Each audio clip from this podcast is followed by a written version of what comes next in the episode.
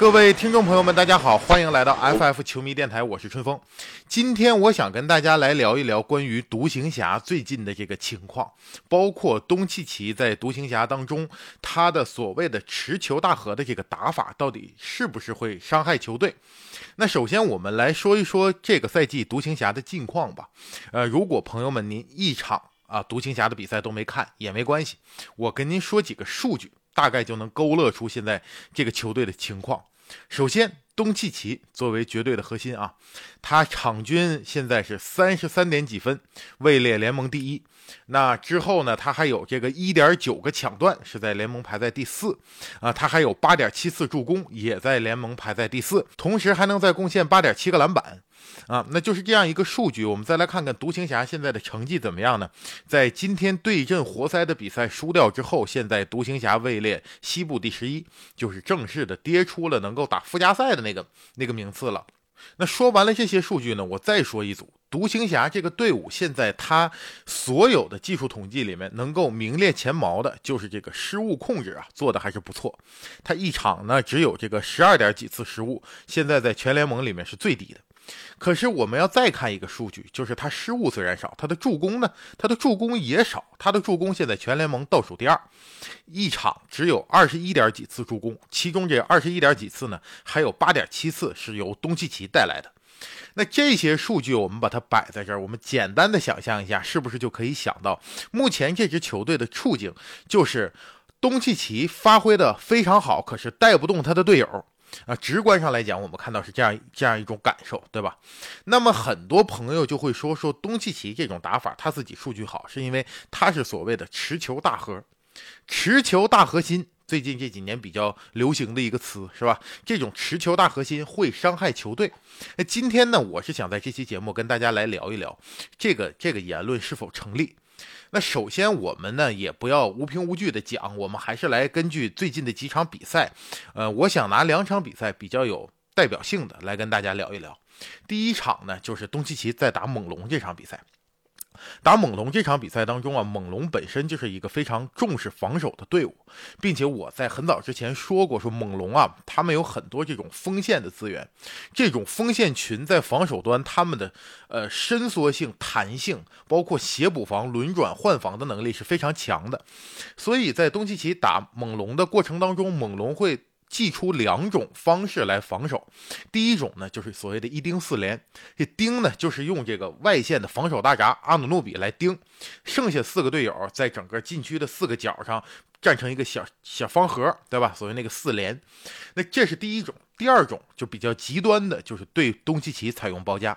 我们都知道，东契奇喜欢跟队友发生挡拆之后呢，只要对面一换防，他这就点名嘛，点菜。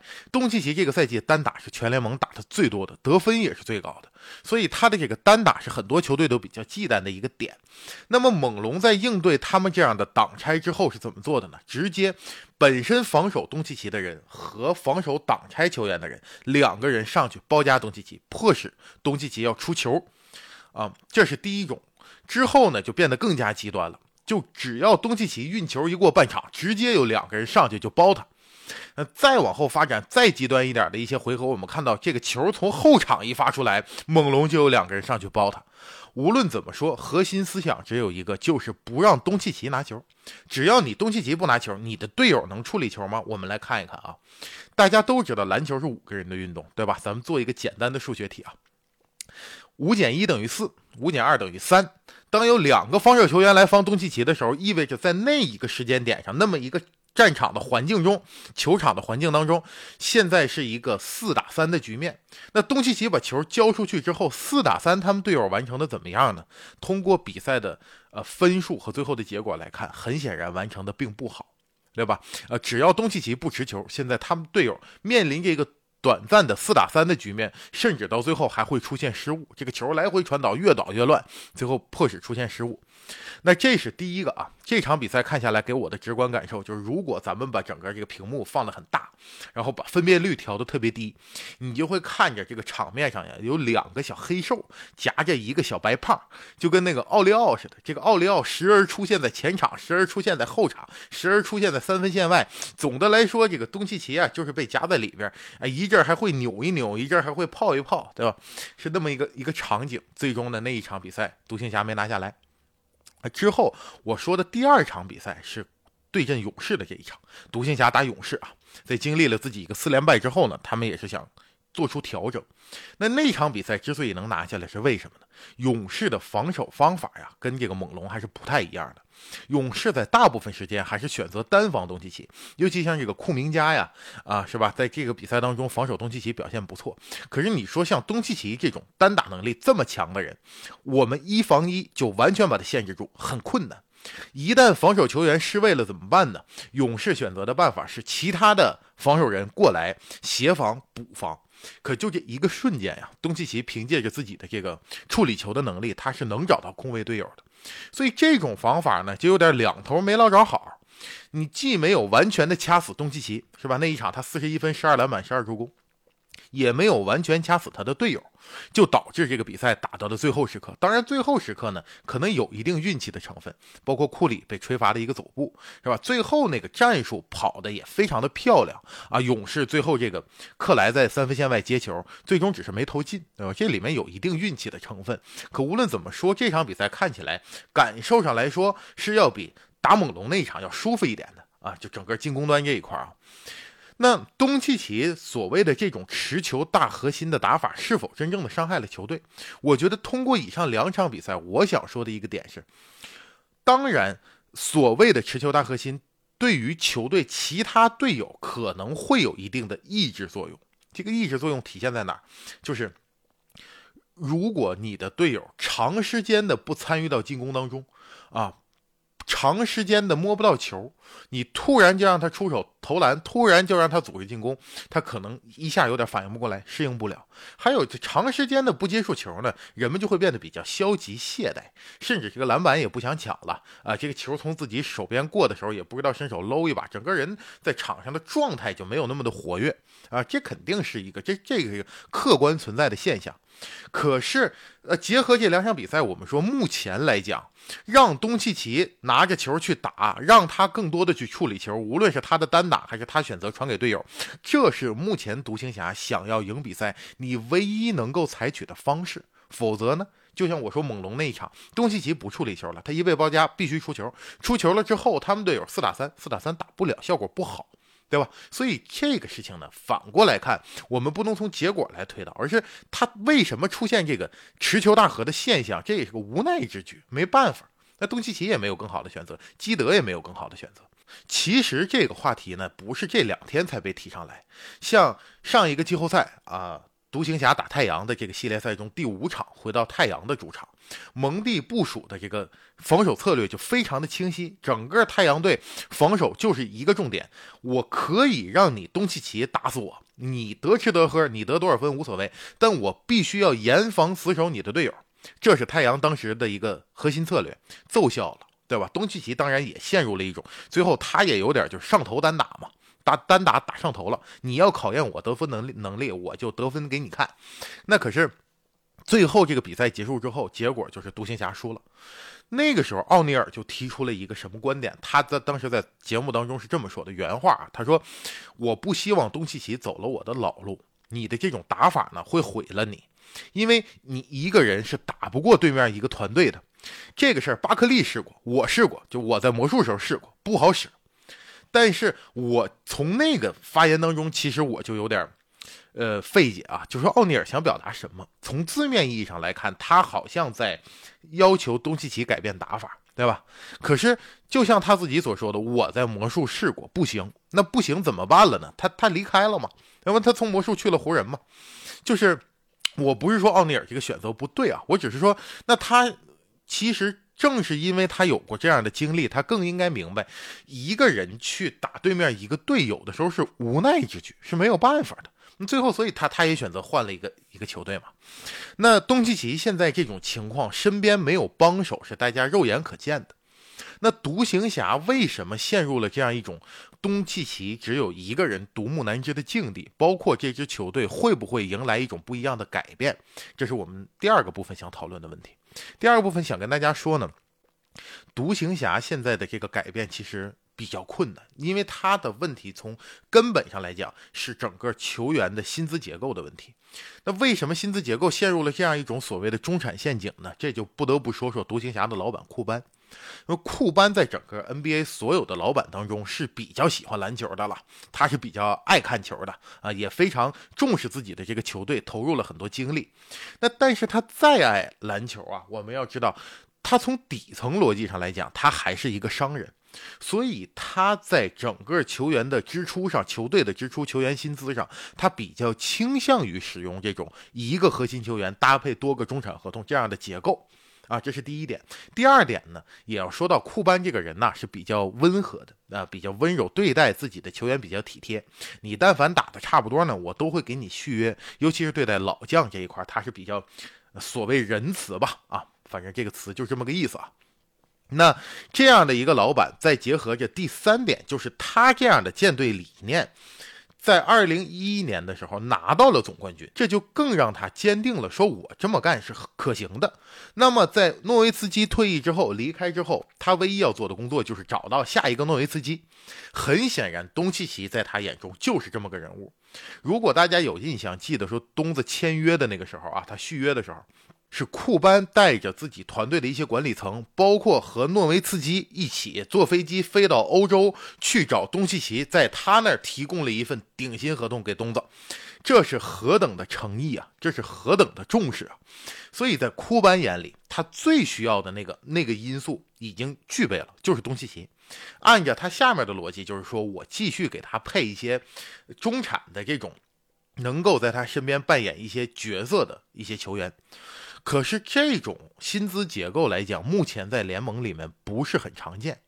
那第一种联盟里薪资结构啊，就是像鲍尔默的快船，像勇士，这就是完全是一掷千金，对吧？像勇士呢，按照现在的这个人员结构，到了明年他所交的奢侈税都可能比很多球队的总开支还要高。他是用这种。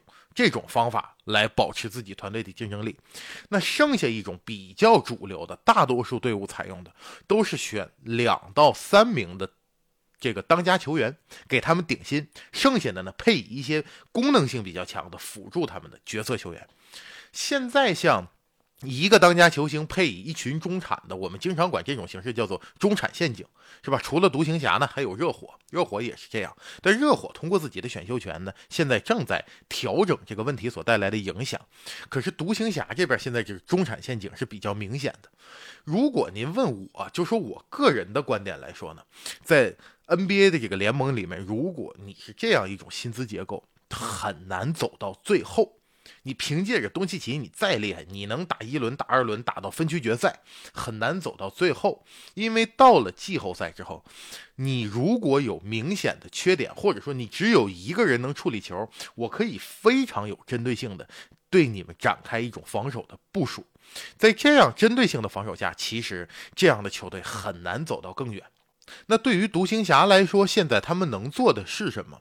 这个呢，是我们第三个部分来聊一聊啊。第三个部分就说，独行侠现在他很显然在东契奇身边和东契奇身后需要两个能持球的人。这话怎么理解呢？第一个是要跟东契奇同时在场上的。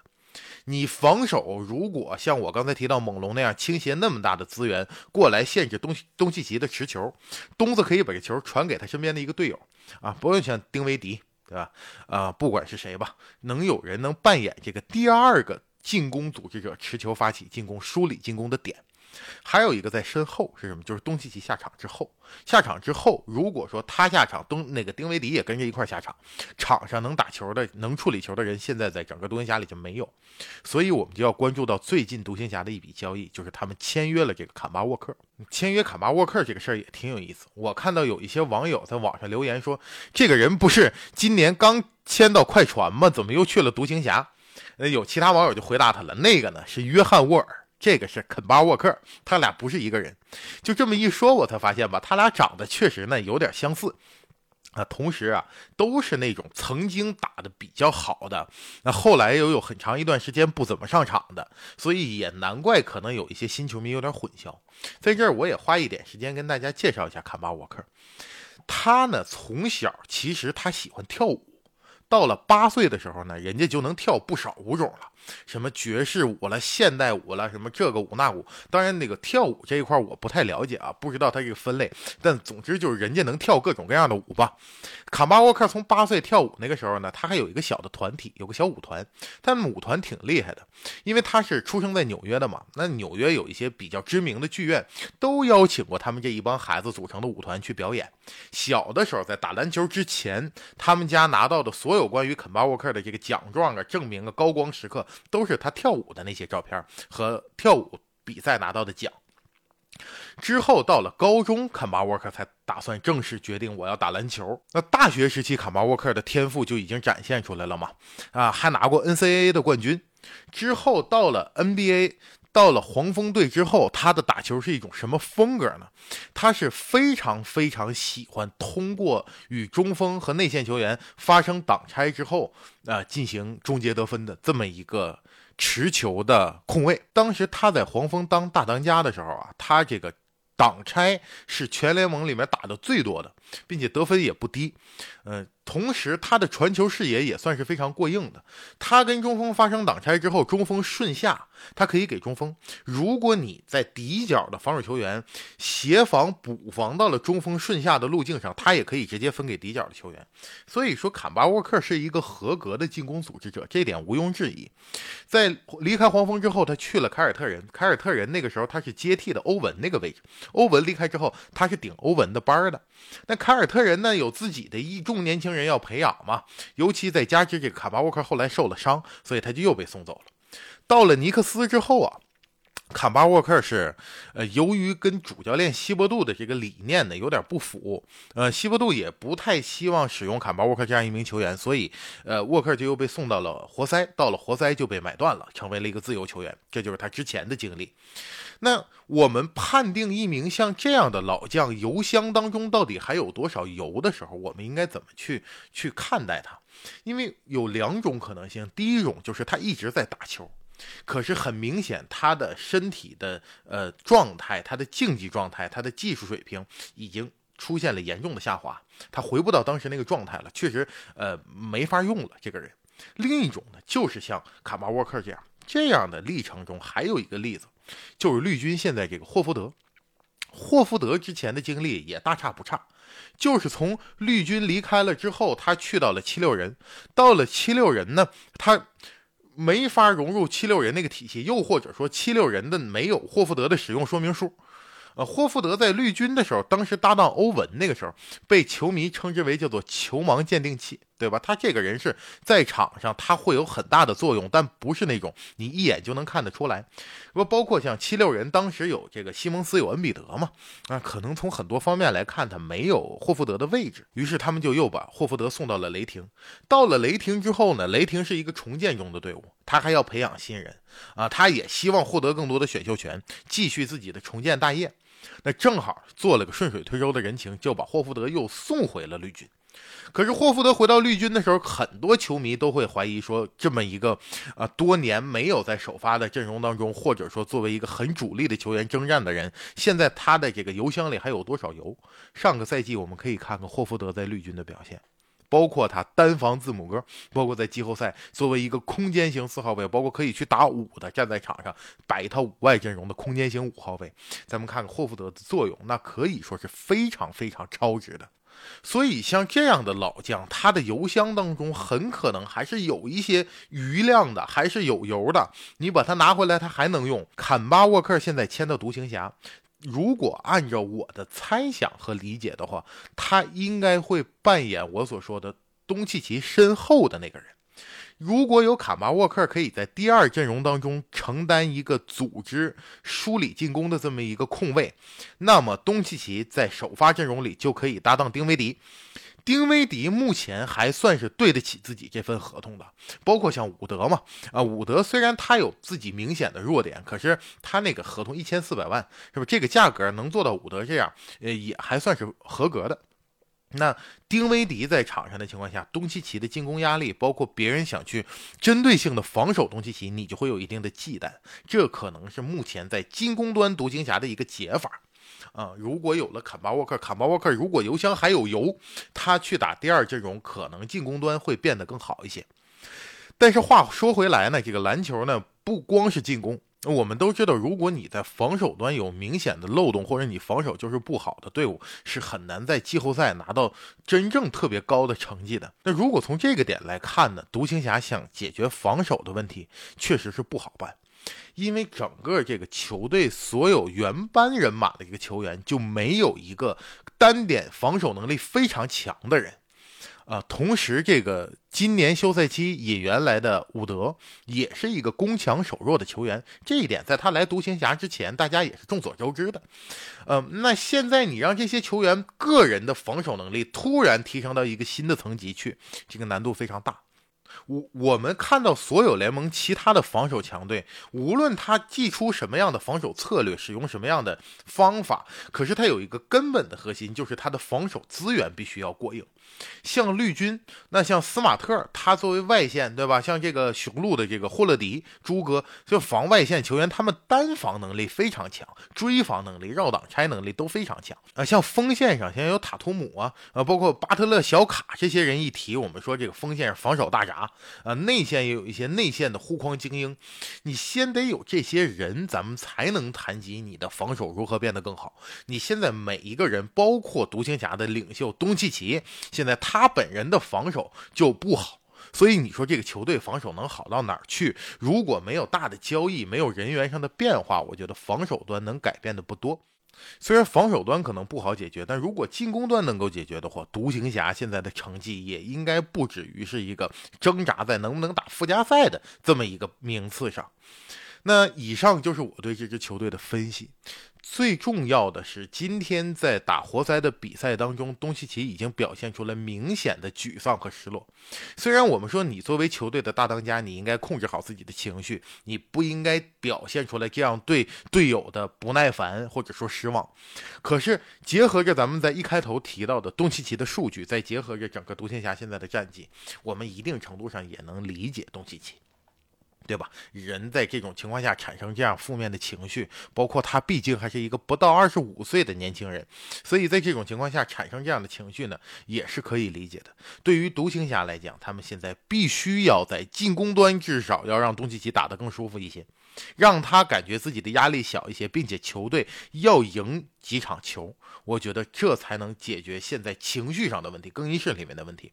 否则，像东契奇这样一个不世出的篮球奇才，呃，这么一个年纪轻轻就能够被人们认定成为未来联盟门面的这么一个球员，未来能不能像诺维茨基一样坚守在达拉斯，完成自己职业生涯一人一城的这样的美谈？现在可能就会打上一个问号。当然，像达拉斯这个球队，像库班这样的老板，有着像诺维茨基那样的一个一个模板、一个模范，大家都会希望这个城市出现下一个像诺维茨基一样的人，坚守在这里，最终赢得属于自己的总冠军。可是，如果大家期待是发生这样的美好的故事，那现在独行侠必须要找到一种方法，让东契奇打得更舒适一些。那以上就是我对于独行侠和东契奇，包括坎巴沃克的签约和这支球队的近况的一些小的看法和观点，以及自己的判断。不管我说的对不对，我的想法您同意不同意，我都欢迎各位把自己的观点、想法和您的高见留在评论区，我们一起来聊一聊。那持球大河是否真的伤害球队呢？我也想听听大家的看法。今天的节目就到这里，那我们下期不见不散。